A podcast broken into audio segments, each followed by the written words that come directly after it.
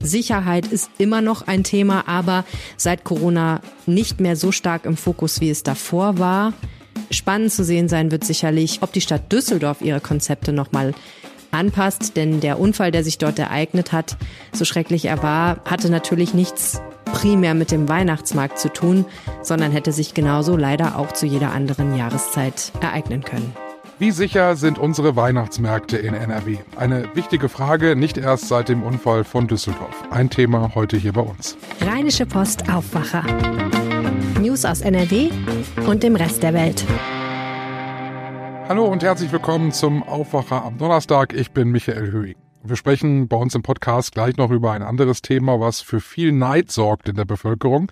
Denn nach einem Gerichtsurteil bekommen viele Beamte in Nordrhein-Westfalen jetzt rückwirkend Geld und zwar ziemlich viel Geld, an die 10.000 Euro können das sein. Wofür sie das Geld bekommen und warum das so sehr eine Neiddebatte auslöst, Thema hier im Aufwacher gleich.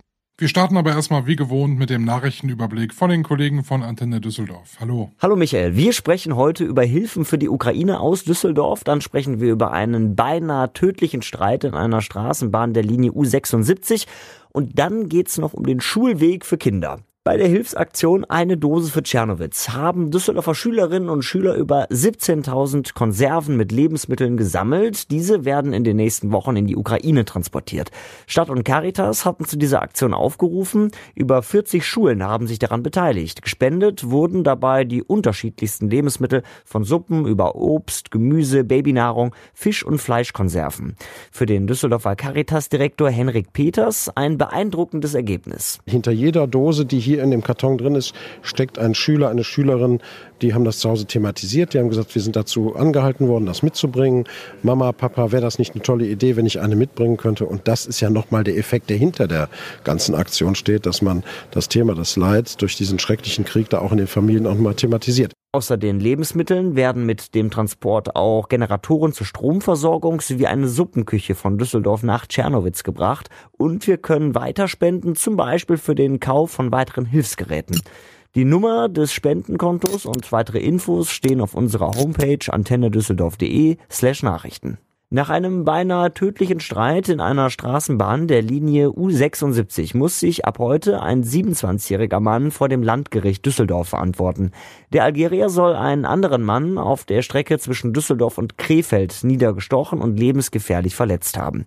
Die Anklage lautet nun auf versuchten Totschlag. Marc Pesch hat die Einzelheiten. Die Bilder einer Überwachungskamera der Rheinbahn hatten die beinahe tödliche Attacke aufgezeichnet und dokumentiert. Die Polizei hatte daraufhin die Bilder veröffentlicht. Dadurch erhielten die Ermittler schnell Hinweise auf den mutmaßlichen Täter. Er soll morgens gegen 6 Uhr mit einer abgebrochenen Glasflasche nach einem Streit auf sein Opfer losgegangen sein. Der Mann erlitt Schnittverletzungen am Kopf, an der Brust und am Rücken.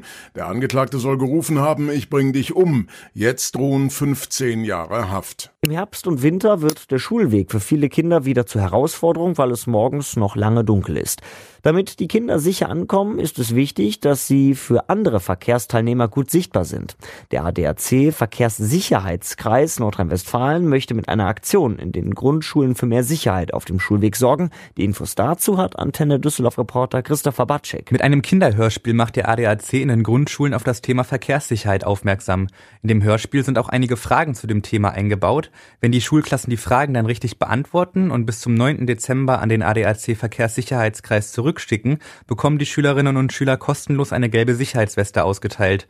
Insgesamt möchte der ADAC 27.000 Sicherheitswesten an Erstklässlerinnen und Erstklässler verteilen. Mit den gelben Warnwesten sind Kinder im Dunkeln dann deutlich besser zu erkennen. Für Autofahrende sind sie dann schon aus bis zu 140 Metern sichtbar. Und so weiter. Überblick aus Düsseldorf. Mehr Nachrichten gibt es auch immer um halb bei uns im Radio und rund um die Uhr auf unserer Homepage antennedüsseldorf.de und in der Antenne Düsseldorf App. Vielen lieben Dank für den Nachrichtenüberblick. Am Dienstagabend fährt ein 84-jähriger Mann über die Düsseldorfer Köhe, laut Zeugenaussagen viel zu schnell. Er übersieht eine rote Ampel, verliert die Kontrolle über sein Auto. Sechs Menschen werden verletzt, weil er mit dem Auto in eine Menschengruppe fährt. Poller stoppen ihn schließlich. Ein schlimmer Unfall, bei dem zum Glück nicht wirklich viel Schlimmeres passiert ist. Und doch sorgt dieser Unfall für ein mulmiges Gefühl.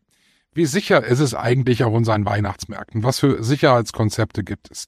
Verena Kensbock aus der Lokalredaktion Düsseldorf ist da. Wir wollen erstmal nochmal über diesen Unfall sprechen. Hallo Verena. Hallo.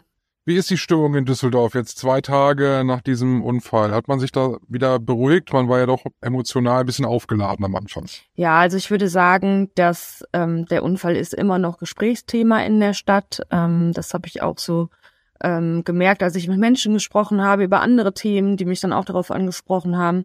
Ähm, aber ich glaube, dass sich dieser erste Schock, ähm, und zwar diese Assoziation, die ja viele hatten mit irgendwie einem möglichen Anschlag, ähm, ein bisschen gelegt haben und dass da schon ein bisschen Ruhe eingekehrt ist. Aber es bleibt natürlich trotzdem ähm, ganz viel Ratlosigkeit, wie das in dem Ausmaß passieren konnte.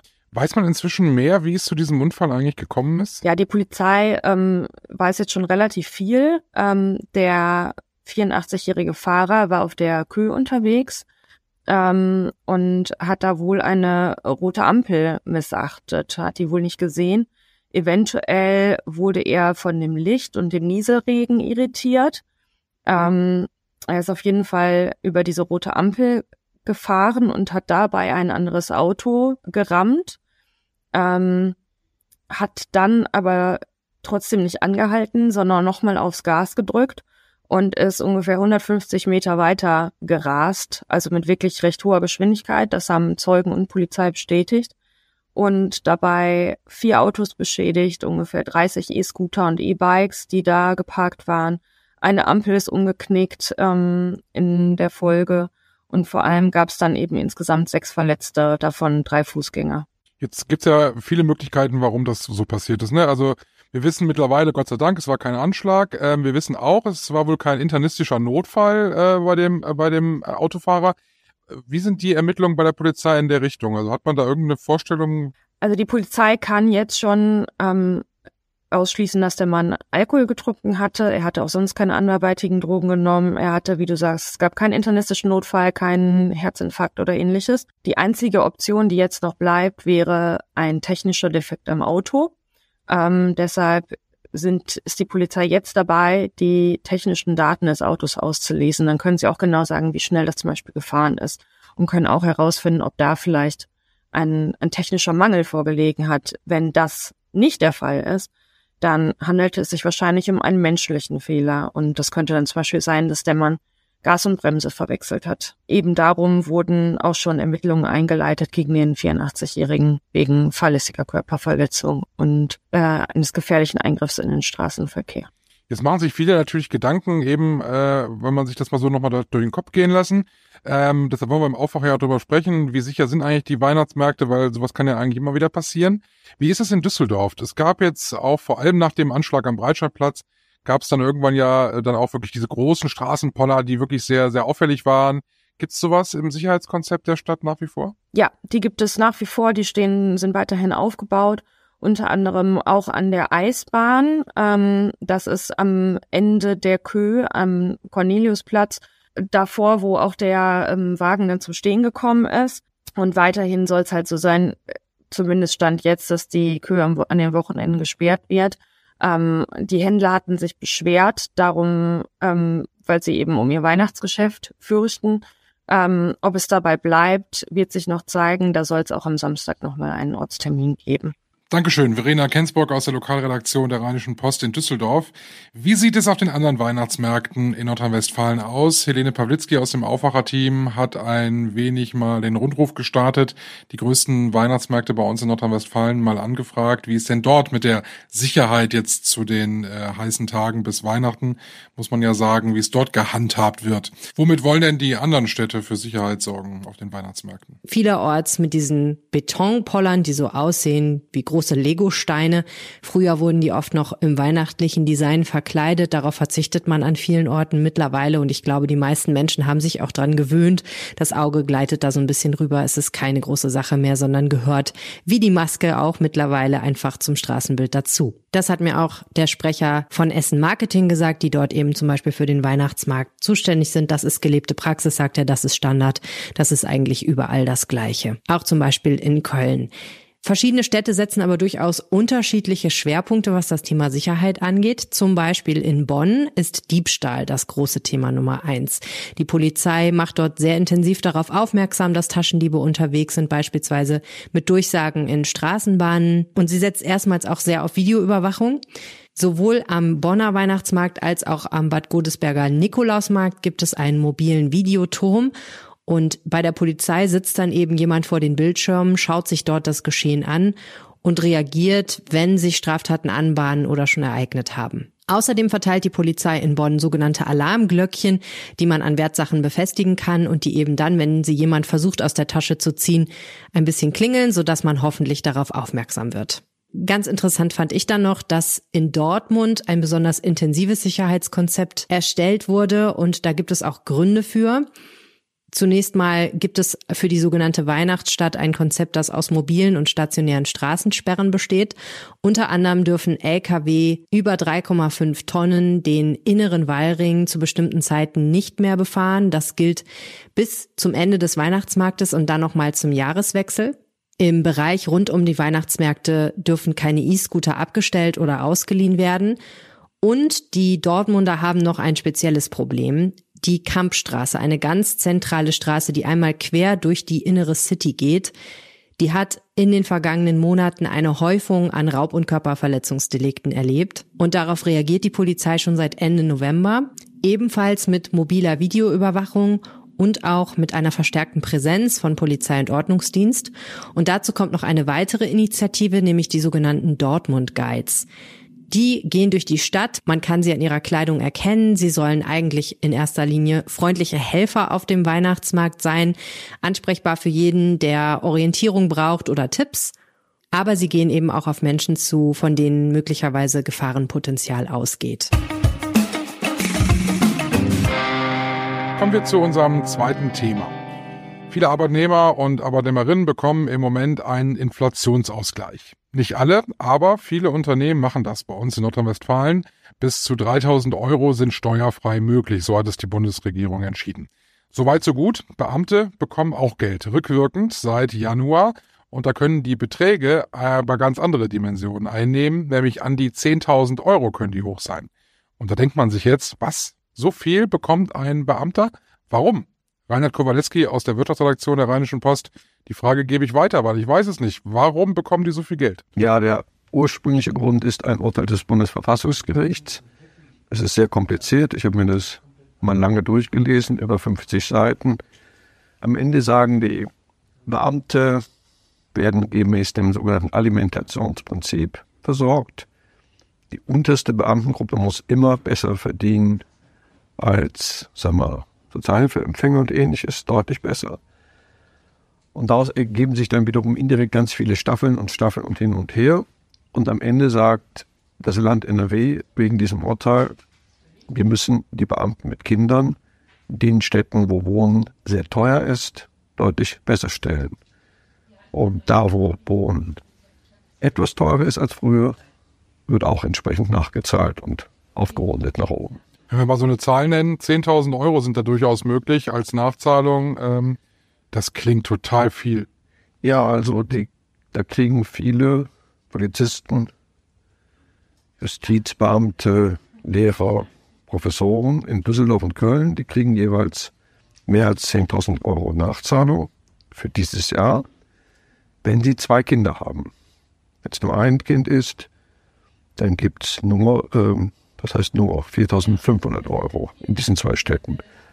Warum in diesen zwei Städten?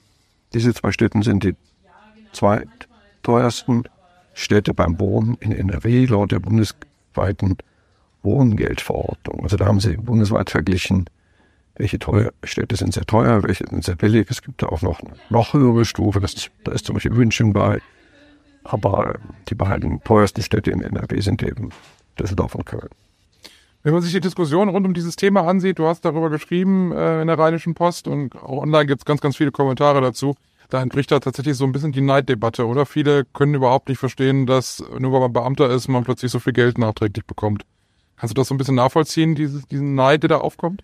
Ja, ich kann es sehr gut nachvollziehen, weil die Regelung ist eben sehr pauschal. Ähm, das ist ja ganz nett, dass man sich an der Wohngeldverordnung orientiert nur Wohngeld kriegt man nur dann, wenn man ein niedriges Einkommen hat und wenn man dann wiederum belegt, dass man auch eine hohe Miete hat. Bei den Beamten wird eben ganz pauschal angenommen, es gibt hohe Wohnkosten, aber in Wahrheit haben ja viele Beamte schon ein eigenes Haus vor 20 Jahren gekauft und mittlerweile abbezahlt. Das heißt, ähm, die kriegen da jetzt viele hundert Euro im Monat zusätzlich, weil, weil es angeblich so teuer ist und in Wahrheit zahlen sie überhaupt nicht mehr an Wohnkosten. Ähm, weiterer Faktor ist, das gilt eigentlich bis zum 25. Lebensjahr der Kinder. Ähm, das ist natürlich insofern auch unsinnig, weil die Kinder ja dann oft schon längst weg sind zum Studieren. Also Entschuldigung, also bis zum 25. Lebensjahr, sofern die Kinder in Ausbildung sind.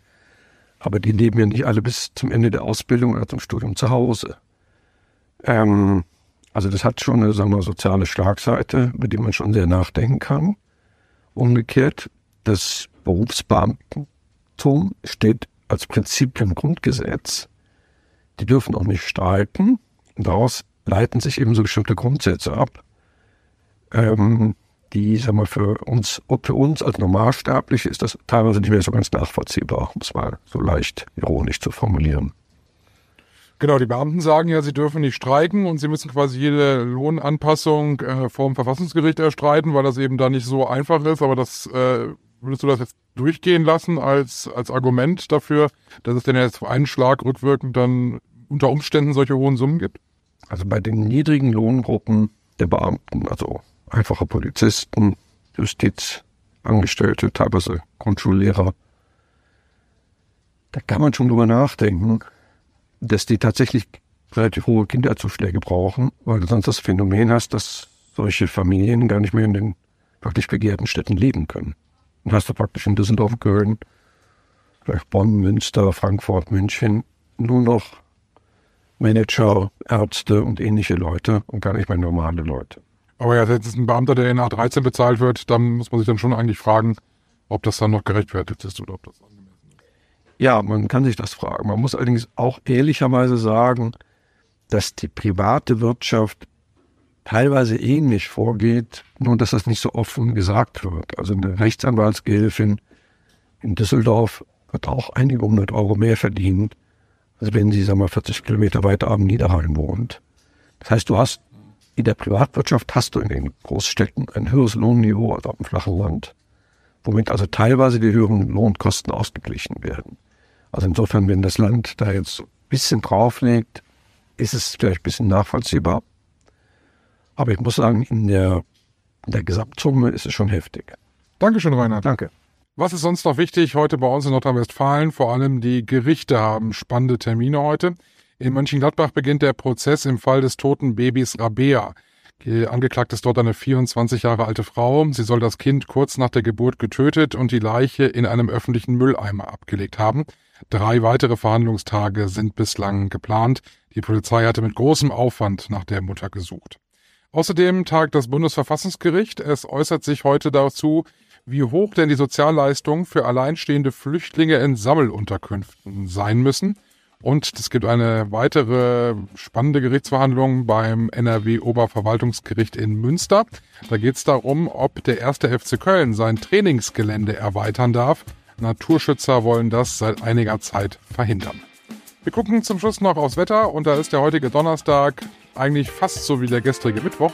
Es gibt Sonne und Wolken im Wechsel, die Temperaturen mit 12 Grad ein bisschen milder als gestern. Am Freitag gibt es dann dafür wieder mehr Regenschauer und weniger Sonnenschein. Das war der Raufwacher für heute Donnerstag, den 24. November. Ich bin Michael Höhing. Habt einen schönen Tag und tschüss. Mehr Nachrichten aus NRW gibt's jederzeit auf RP Online. rp-online.de